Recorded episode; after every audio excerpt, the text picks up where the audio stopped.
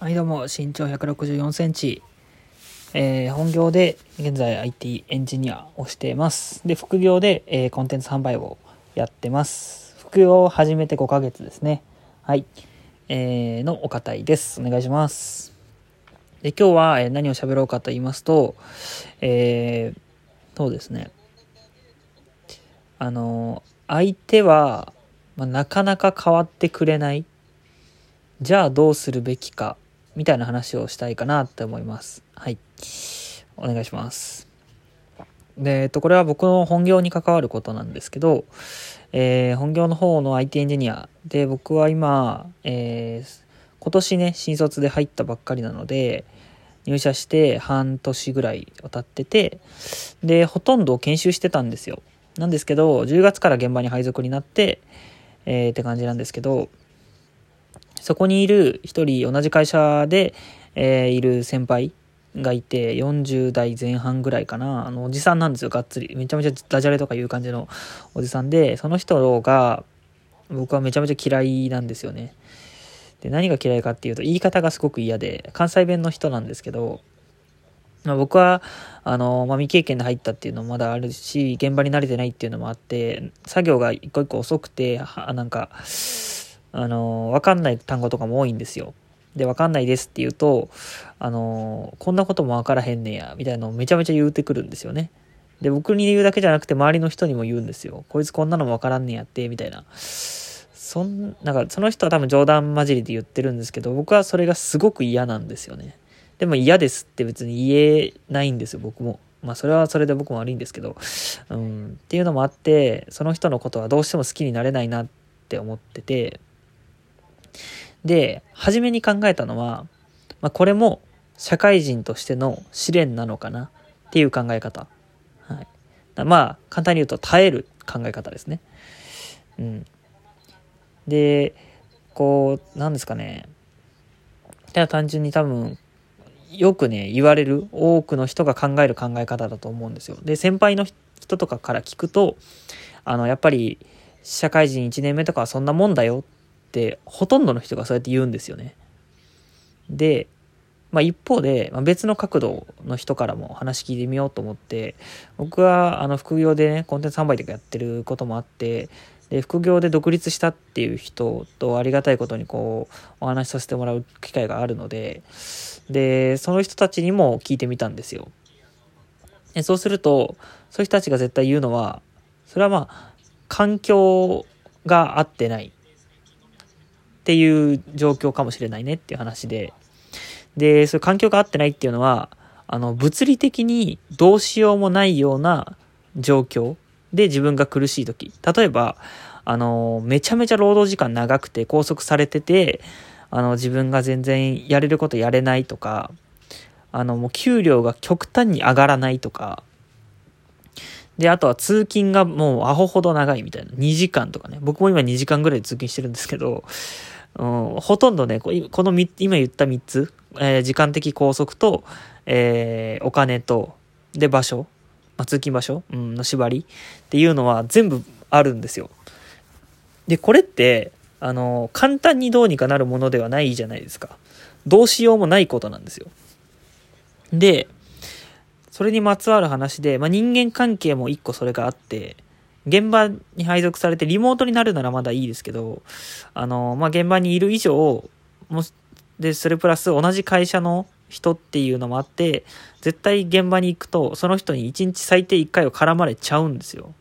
それって、自分がどう努力しようが変えられないことなんですよね。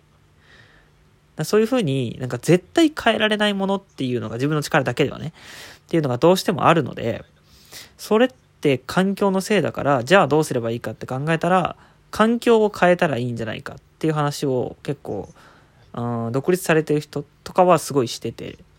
でいうのも多分独立されてる人っていうのは環境を自分自身で変えてきたからこそ多分そういうふうに言うと思うんですけど、環境を変えてきてない会社員の考え方の人たちは、環境を変えることはすごく大変だから自分が耐えればいいんじゃないっていう選択になると思うんですよね。で、この2つの話を両面から聞いた時に僕は圧倒的にじゃあ環境を変えた方がいいじゃんって思ったんですよ。っていうのもまだ多分社会人としての考え方も全然できてないし、で、一方で、あのまあ、いい面としては、社会人マインドっていうのがまだ身についてないからこそ、そういう独立してる人とかの話も入ってきやすいんですよね。で、まあそうですね。で、デメリットとしては、そういう社会人マインドができてないから、うんと、まあ気持ち的に折れやすいのかな？うん、っていうのもあるんかなと思います。で、まあなので、今ここで何が言いたいかっていうと、こう、染まってない考え方、あ、違うな、ごめんなさい。えー、言いたかったことは、えっと、自分自身が、あの、どっちを信じるかっていう話なんですけど、あの、そうですね、嫌なことを言われた時とかっていうのは、僕は耐えるよりも、うん、何ですか、環境を変える方を選択していくのでいいんじゃないかなってすごく思ってて、っていうのも、仕事って一つじゃないですし、170万種ぐらいあるらしいんですよ、仕事って。今日ちらっとツイッターで見たんですけど、そんなあるんだって思ったんですけど、うん、その中のたまたま1個の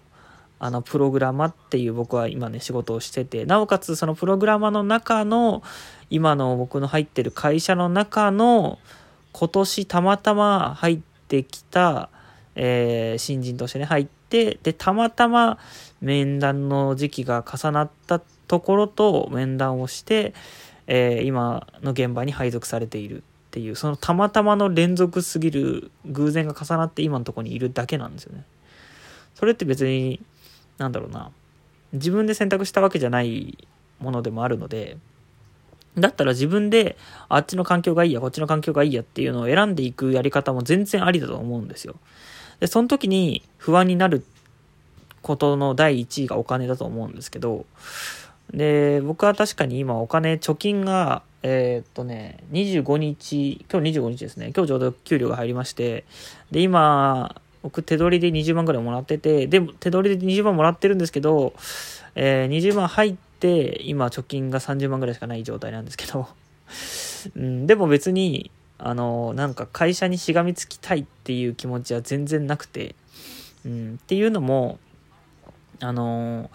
なんですかね、独立、なんですかね、その、最悪バイトして、あの自分の時間を増やせる方がよっぽどいいなって考え方に最近すごくなっていてあのそこがすごく何ですかねその時間の使い方って意味で会社で今行ってるともうめちゃめちゃ拘束時間が長いんですよ。で今4時ぐらいに起きててでまあ5時6時前かなぐらいに家を出てで、帰ってくるのがだいたい9時とかなんですよね。結構最短で入帰ってきてそのぐらいになっちゃうので、うん。で、なると単純に12時間以上じゃないですか。で、それでその期間、まあ通勤時間中は、まあ好きなことできるっちゃできるんですけど、でも集中してできるわけじゃないので、もったいないなっていうのがあったりとか。だそうまでして、あの、エンジニアとして働いて、自分が何身につけたかったのかっていうと、僕はシンプルに、プログラミングができると、これからの世の中、えー、よく、あの、なんだろうな、自分の好きなものとか作っていけるかなって思ったのと、うんと、プログラマーってどういう気持ちで仕事してんのかなっていうのを知りたかったんですよ。僕は入社する前。で、どんな気持ちが入りたかった、どんな気持ちでプログラマーがやってるのかっていうのはもう今まさに体感してるので、もう達成したんですよ。二つ目の目標については。で、一つ目のいろんなものを作りたいって目標に関しては、今の僕の環境では絶対達成できないんですよね。っていうのも、あの、まあ、僕の業界ね、研究が甘かったっていうのもあるんですけど、僕は今 SES として働いていて、SES っていうのは他の会社に向けて、あの、エンジニアとして、あの、一時的に入ります。期間限定でエンジニアとして入社しますみたいな感じなんですよ。